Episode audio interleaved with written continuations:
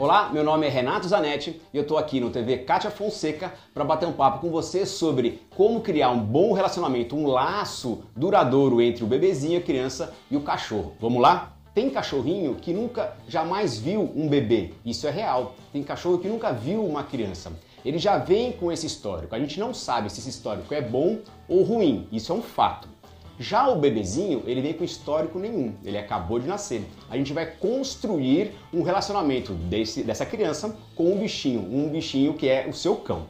Uma dica muito importante para os pais, para os adultos que têm uma criança em casa, um bebezinho em casa e também tem um cachorro, é o que a gente fala sobre supervisão. Quais são as formas que essas pessoas, esses adultos, supervisionam a, o contato entre a criança e o cão? Vamos lá? Tem aquela supervisão inexistente. O que, que é isso aí? Uh, o cão e o bebê eles ficam juntos no mesmo ambiente sem ninguém estar tá observando e cuidando. Ah, mas eu não deixo meu filho sozinho nem para pegar uma mamadeira na cozinha, nem para buscar uma fralda no quarto. Isso é que a gente chama de ausência de supervisão, mesmo que seja em poucos segundos. O segundo caso, uma supervisão sempre reativa. O que, que é isso? Você espera alguma coisa acontecer para ir lá e tentar resolver. Depois tem aquela supervisão que a gente chama de supervisão passiva.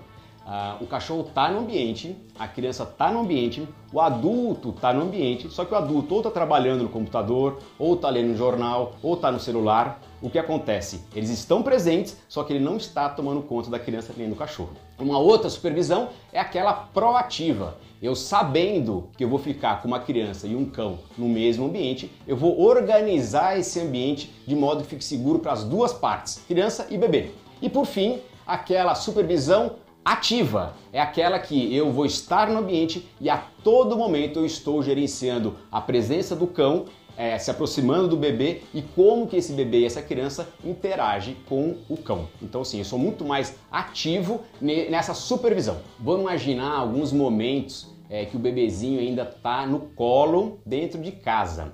É muito importante que o cão se aproxime da criança e não os pais levarem a criança de encontro com o cachorrinho.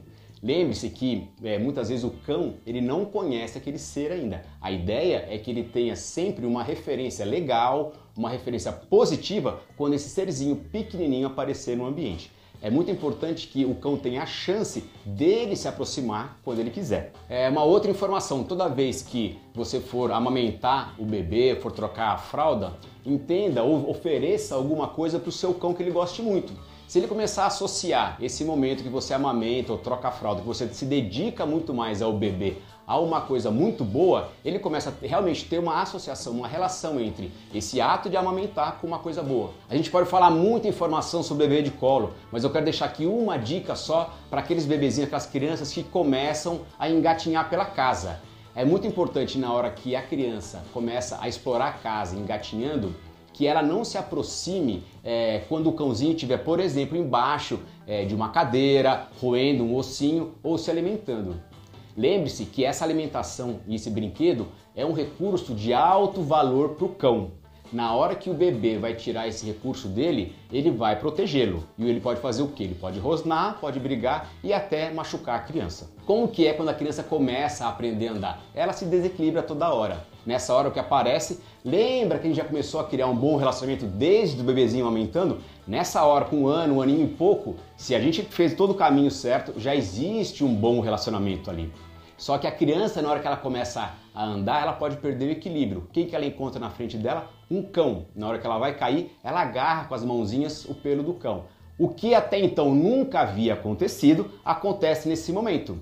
Se o seu cachorro não está tolerante a isso, pode a partir daí criar alguma coisa que não é tão legal. E para ficar um pouco mais claro para você, o que, que eu fiz? Eu trouxe um bebezinho, tá aqui o nosso bebê, e trouxe também um cachorrinho, um bebezinho de pelúcia e um cachorrinho de pelúcia. Vocês estão vendo aqui que tem um cercado também a, a, grande parte das pessoas tem uma certa aversão quando a gente fala de cercado. Parece que é prisão, parece que é algo que a gente está impedindo o cão é, de se locomover, até mesmo é, da criança. Vou imaginar que quem tem bebezinho começa a engatinhar e andar, muitas vezes a gente precisa colocar cercados na nossa casa. Onde que é um cercado? Quando você coloca um objeto desse aqui na escada ou na porta que vai para a rua. Ou seja, percebe que é cercado, mas não é prisão, é só proteção. Então olhe para esse cercado com a ideia de proteção, uma rede de proteção para o seu cachorro e para a criança. A gente vai utilizar cercados desse tipo quando a gente for fazer aquela supervisão proativa, ou seja, eu vou ficar com a criança de um lado e eu não tenho como é, manejar a, tanto a criança quanto o cachorro. Então eu faço, coloco o cachorro num cercado desse, eu coloco lá dentro brinquedos e coisas que eu sei que ele vai gostar, enquanto isso eu consigo dar atenção para a criança. Perceba que minha atenção está ou na criança ou no cachorro. Nesse momento, por exemplo, eu posso estar dando comida para a criança, eu não consigo é, manejar, gerenciar as duas partes. Então eu coloco, faço uma proteção proativa, coloco um cercadinho e o cachorro eu tenho certeza que ele não vai conseguir se aproximar da criança nesse momento, porque ele está fazendo coisas legais. E aí, gostou desse conteúdo? Aqui no portal Katia Fonseca tem um monte de informação legal sobre cachorro, sobre relacionamento de cães e pessoas e bem-estar. Sobre esse vídeo, quer tirar alguma dúvida sobre ele? Me procure nas redes sociais, vou ter uma grande satisfação em responder. O meu Instagram é r Zanetti e a empresa é dogsolution.com.br. Espero te ver no próximo vídeo e até mais!